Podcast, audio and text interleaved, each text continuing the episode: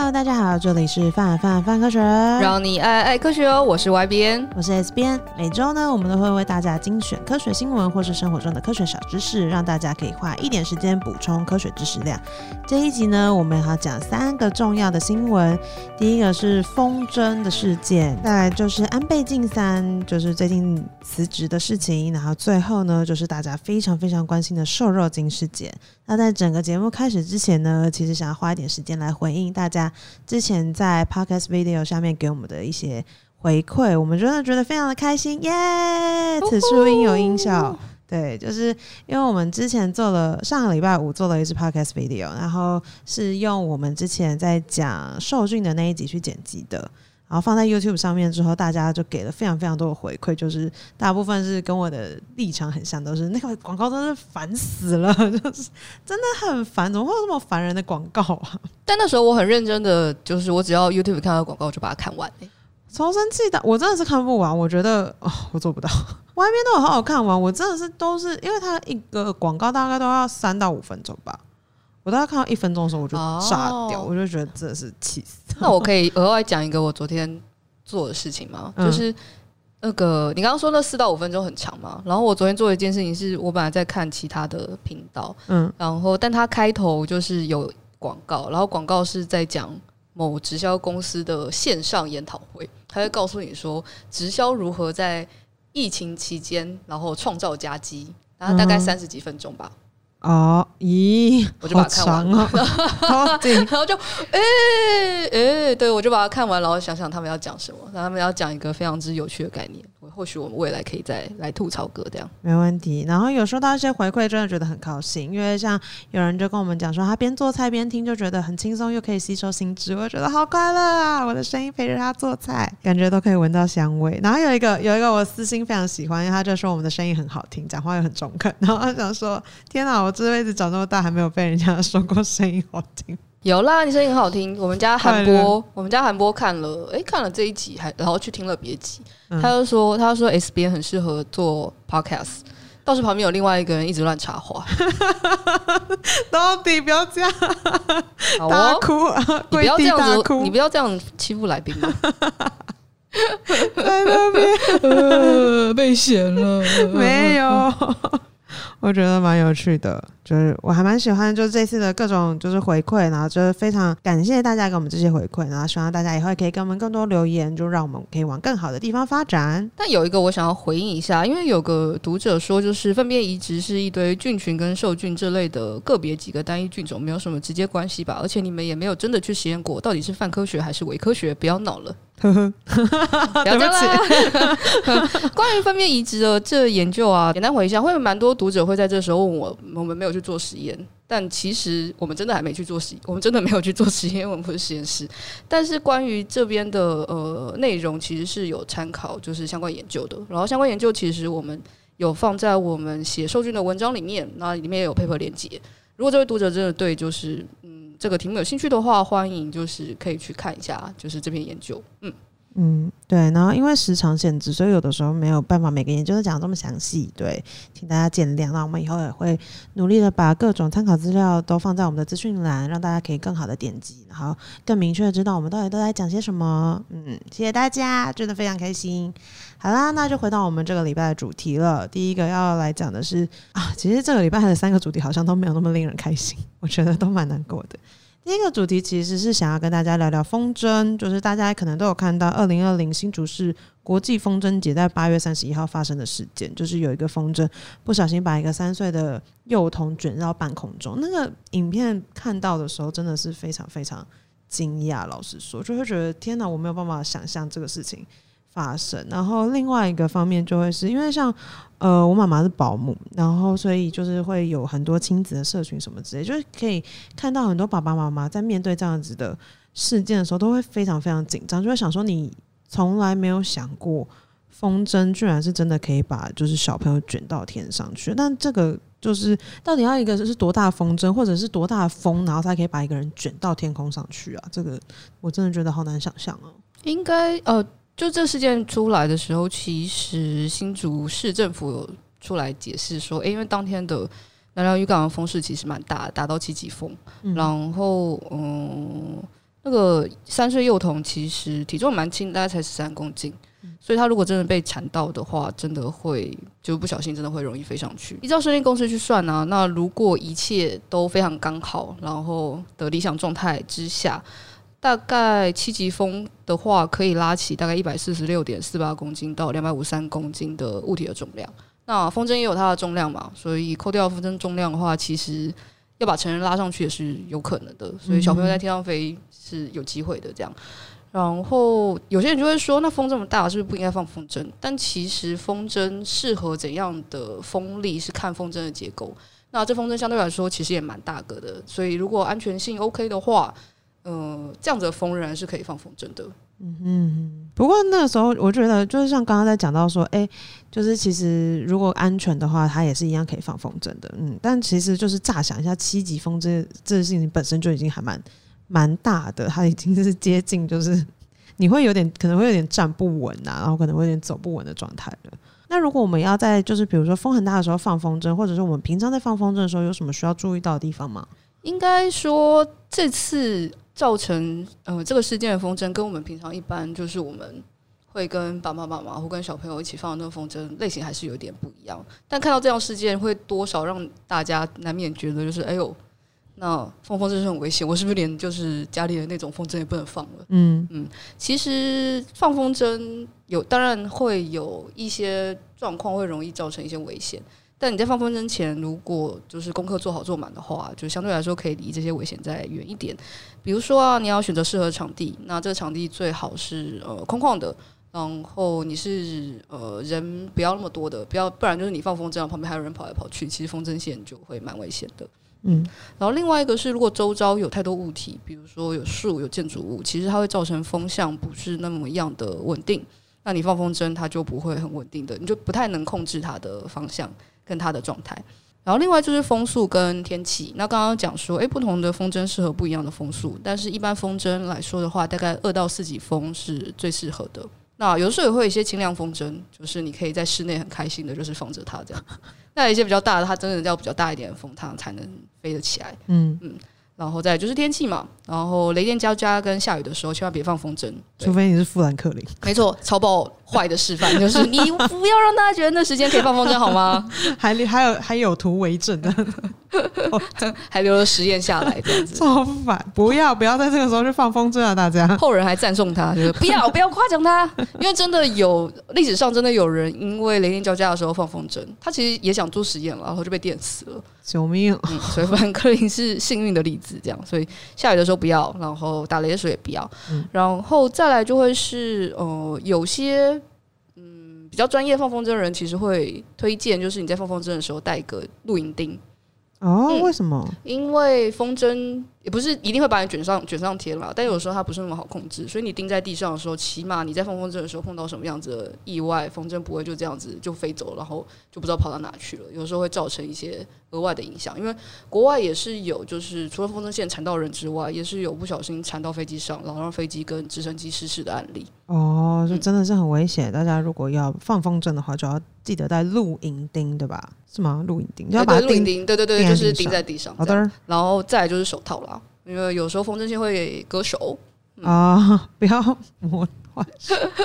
当然，除了就是放风筝之外，还有一些风筝跟风筝有关的周边的各式各样的活动。那就是无论从事什么样子的活动，就是参加活动前多一些准备，然后看一些资料，然后多注意安全。就相信大家其实不用那么害怕，就是自己会被风筝卷上天这样。嗯哼哼第二个新闻呢，要来聊聊就是安倍晋三因为他的旧疾复发，所以辞掉日本首相这件事情。那到底是什么样的旧疾呢？他其实是罹患了溃疡性大肠炎。那这个大肠炎它不是癌症，是炎症，就是它是发炎了。那他这个大肠炎就是溃疡性大肠炎在，呃医生是说，就是在台湾的话，其实并没有那么常见，但是在近年有逐渐增加的趋势。然后它有一个最常见的症状，其实就是它很容易会有。无痛的血便，嗯，那大肠癌就是癌症的话呢，它的症状其实也是会无痛血便。所以如果大家在平常的时候，哎、有无痛血便的症状，其实最好就是要去检查。嗯，因为这些就如果你没有检查的话，就是可能在一开始初期的时候它不会痛，然后你没有办法就是哎及时的反应。那如果你有注意到你的生就是生活中有些改变的话，就最好还是要去看医生，就寻求一些专业的建议这样。然后跟因为溃疡性大肠炎，它的病状跟身体啊，还有作息都蛮相关的，所以也能想象，其实首相的工作应该也蛮难维持正常作息，然后不熬夜，然后规律的生活。嗯，嗯真的是要好好的在意自己的身体呀！啊，希望他身体健康。没错，因为像这个礼拜有个也很难过，就是那个演黑豹的演员啊，就是也是因为癌症过世，就觉得天啊很难过，而且他已经好像得了这个病症已经有。四五年了吧，就他已经也是一直饱受疾病所苦，然后就觉得 哇，Wakanda Forever，我真的是很难过。大家应该都真的是蛮难过的，嗯，所以要好好的照顾自己的身体。然后如果有不舒服或者是跟平常的状况不太一样的话，就最好都要去看医生，然后寻求专业的建议。那接下来呢，就要来聊聊这一次就是让大家非常非常在意的新闻了，就是瘦肉精，应该说。不能说瘦肉精开放进口，应该是说有施打瘦肉精的猪肉开放进口了。那，哎，这件事情呢，就是有非常非常多不同的层面，就是有政治的层面啊、科学的层面啊等等之类的。那在这一波的讨论里面啊，其实大家会一直看到两个词交错出现，一个是瘦肉精，一个是莱克多巴胺。然后就想说，哎，到底瘦肉精跟莱克多巴胺之间关系是什么？他们是什么样子的状态？到底什么是瘦肉精，什么是莱克多巴胺呢？嗯，瘦肉精啊，顾名思义就是它，就我们称那个，比如说像，就是后来会变成猪肉跟牛肉的猪跟牛，我们称它为畜牧动物。那瘦肉精其实就会让这些畜牧动物它的瘦肉比例再多一点。嗯、它主要的内容物是大部分会是一种叫做乙型受体素的东西。那乙型就是甲乙比例的乙形状型，然后受体就是。接受的受，嗯，身体的体，没错。然后它会被加到动物饲料当中，然后增加这些畜牧动物的瘦肉比例。嗯，嗯，之所以会有这样的效果，是因为乙型受体素它会刺激就是类交感神经。那它种类其实不只有一种，应该说有很多种不一样类型、不一样形态的瘦肉精。那他们达成的目的差不多，就是它就是为了让就是呃。畜牧动物的瘦肉比例变多，这样，嗯，嗯，但因为大部分的，呃，因为它我们刚刚说它是一种，就是我们先把它算成一种激素好了，所以它大有些也会影响到，会影响到人体，所以相对来说影响比较小，然后也比较常用，然后不大部分国家如果有核准可以使用瘦肉精的话，大部分的类型会是我们近期应该蛮常听到的，那就是莱克多巴胺。所以莱克多巴胺是属于瘦肉精的一种，这样子。对，它没错，它是属于瘦肉精的一种。嗯，然后相对于其他种类的瘦肉精，它它的呃比较多国家核准可以使用这种类型的瘦肉精。那它目前争议就是，它目前在台湾国内并不能合法的使用含有莱克多巴胺的瘦肉精，也是在台湾的呃猪肉基本上都不能加，就是瘦肉精。对。好，了解。那这样子的话，就会引起我们就是想想要问的第二个问题，就是既然就比如说我在台湾里面就不能加，那它到底是不是一个就是非常危险的东西呀？呃，与其说危险，不如说如果当它剂量太高的时候，我觉得我们知道嘛，剂量决定毒性，然后剂量太太高的时候，多少会影响到人体。根据这件事情，其实 Codex 就是常常会听到的，嗯，食品标准委员会，他们其实有针对莱克多巴胺定定就是残留容许量。也就是到底一个人他到底吃到多少的莱克多巴胺？哎，他摄取了多少莱克多巴胺会对他的身体造成影响？尤其就是莱克多巴胺虽然被用作为瘦肉精，但其实它原本开发是为了要治疗呃人类的气喘，然后但因为效果没有那么好，嗯，所以就呃临床用药阶段可能就停止，然后没有正式上市。但后来就会发现，就是诶，加在动物饲料当中可以增加就是畜牧动物的瘦肉比例啊，降低脂肪比例等等。嗯，嗯，所以它被就是用作就是在畜牧上面用作瘦肉精。那既然它曾经被当成药物，那它当然多少当剂量达到一定量的时候，它对人体是会有影响的。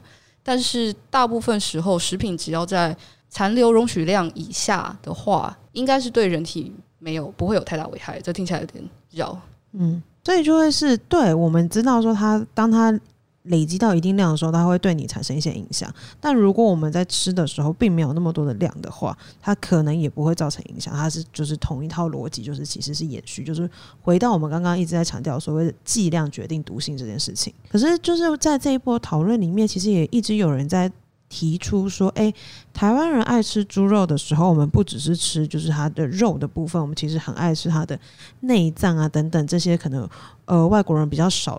食用的部分，那这些地方会影响到吗？应该说，只要整体来说，呃，它在残留容许量范围以下的话，它对人体理论上没有什么影响。但的确，呃，在内脏，比如说肺啊、胃啊、肠啊、肾啊、肝啊这种地方，的确相比于肉呃肌肉来说，残留量是真的比较高一点。嗯哼嗯哼。那这其实也是大家会在意的其中一个点嘛。然后三十一号就是食药署提出的风险评估报告啊，其实有特别提到这件事情。嗯、呃，台湾会有坐月子的习惯，然后坐月子的时候其实就会煮有麻油油剂 腰子，对，没错，嗯，那就是肾脏嘛。然后因为它相对来说就会可能坐月子的时候吃的会比较多一点。那根据报告里面说啊，就是你就算坐月子。要吃就是呃猪肝、猪腰子，应该也不会超过容许范围。但是因为相对来说，坐月子的妇女是比较，嗯，就她在风险是可以容许的范围内了。但相对来说，他们吃的比较单一，然后他们身体处的状态也会稍微比较敏感一点。所以这份报告当中还是说，诶，建议不建议吃就是含有瘦肉精的的猪的内脏。当然，有些人还是会担心啦，就是比如说，诶，乙型受体素如果急性。就突然量太高的话，会发生什么样子的反应？那理论上啊，可能有机会产生心跳加速、血管扩张、肌肉颤抖、焦虑或是代谢异常的中毒症状。但相较来说啊，其实瘦肉精应该要在动物被屠宰前就要停药了。然后，所以一方面是我们吃到的呃残留残留量其实并没有那么高。另外就是真的有就是研究单位对成年男性做了自愿的实验，然后会发觉诶。单次大量口服非常高的莱克多巴胺的确对心肌血管有一些影响，嗯，不过这个量非常非常高，是每日安全摄取量的六三到五百九十倍。然后在现实生活当中，其实不太可能，就是就算你坐月子，然后一直吃猪内脏，其实也不太可能吃到那样子的量。好，那我们要怎么样知道说，就是猪肉里面到底含有多少的瘦肉精啊？我有可能就是因为像现在常常会有人说，我就是想要吃到就是零检出的猪肉。这件事情，什么是零检出啊？我可以吃到零检出的猪肉吗？就是零检出，我们常常听到两个词嘛，一个是零检出，一个是未检出。那常常在讲到很多食安议题的时候，很多人就说：“我就是不要这东西啊，就是要零检出。”但其实要零检出啊，就是除了你的检验物质的残留量真的非常非常低，或几乎没有，才有可能零检出。另外一个就是你可以偷假播的方式，就是你找一台超爆烂的机器，它怎样都测不出来，这样其实也是零检出。到底完全走上奇怪的方向。所以其实说零检出不太。正确贴近不太，应该说这个追求其实不太合理。对，其实不太合理。嗯，因为讲未检出会比较合适一点。嗯，就是我们使用的仪器，它相对来说变得越来越敏感嘛，所以我们能测到的极限其实就会越来越高。那如果你说零检出的话，有可能就是，诶，你用这个磅秤它就是零检出，你用那个磅秤它很很精准的时候，它就有检出，那这不是就是很矛盾吗？是。所以，呃，任何检验技术都有它的极限了，就它有敏感度。那我们没有办法用机器去证明这东西真的就是就都没有出现。所以，其实用未检出是比较现实一点的描述方式。了解，也是他们就很多人都在讲要零检出，要零检出。嗯，你真的想要偷吃布，就我们真的可以送。不行，我们不可以往那个方向 去。我要送他一个，就是小数点后面没有胃的仪器，这样。你说，哎，大家都零检出，好啦，所以其实零检出概念有一点点谬误，那真的是未检出这样。那当然，就我们刚刚前面一直不断提到剂量决定毒性，那到底安全容许值是多少？然后我们吃的合理的量到底会有多少的残留量？那这件事情反而是大家可能在未来如果真的会担心的话，那可能是反而是要去多关注的议题这样。嗯哼嗯哼，然后以及就是真的开放进口之后，上面到底要怎么标示啊，等等之类，就其实有很多地方是我们可以讨论的部分。那针对瘦肉精到底安不安全的这个议题啊，其实就会是瘦肉精里面会影响到人体的物质是莱克多巴胺。那莱克多巴胺会不会影响到人体？其实必须要知道它的呃最大残留容许量，然后算出风险。针对卫福部提供的报告啊，不论就是各个年龄层，其实我们呃暴露在莱克多巴胺的量是每日可接受的安全摄取量大概二点六到九点二帕，其实风险并没有特别高。不过针对就是呃，如果坐月子期间的妇女啊，她如果假设坐月子的时候每天都要吃一副肾脏或是一副肝脏的话，那她的铺路剂量相对来说就会比较高一点。所以这部分呃，根据报告来说，他们其实就不太建议就是食用就是含有莱克多巴胺的猪肉这样。诶，但一副肾脏跟一副肝脏到底可以切几盘啊？身为一个不太吃内脏的人。好难，我觉得这个问题好难。我们好像可以下班的时候来去试试看，这样 试一顿。就那那老板切一副肾脏，然后就有超大一锅，就不知道怎么办，完全吃不完。所以虽然针对呃莱克多巴胺会影响到人体的这件事情上面有蛮多争议，但根据现在目前做出来的风险评估来看的话，要对于人体有非常大的影响，其实风险还是很低的。那就是这是我们已知的部分。那还有一些稍稍微相对复杂一点的，比如说呃政治立场啊，然后这个是不是跟就是国际情势也有一些相关联的东西？那这个部分就不是科学可以解答的东西了。嗯，那所以就是呃目前已知的事实是这样子。那未来的话呢，当然大家也应该要持续的关心，因为毕竟是吃到我们身体的东西。那如果是关于就是诶，为什么政治人物要这样决策啦？那这样开放的话，会不会有一些就是相对而言的风险啊等等之类的？那这个就是归就是另外一部分的讨论了。因为我们的生活实在有太多的面向了，有科学的面向，有各式各样的面向。那就是我们只能就是就我们已知的跟大家分享我们的内容。那如果你对于就是这个议题你有更多的想法，或你有想要知道更多关于这个部分的科学原理的话，当然大家也可以留言告诉我们，那我们就会尽量去回答，或者是写更多的文章来回应大家。以上呢就是本集泛泛泛科学的节目内容。如果你喜欢这个频道，觉得有收获的话，欢迎订阅、五星加评论。有何想法、建议或是想听的主题，都可以留言告诉我们。那我们就下集见喽，拜拜。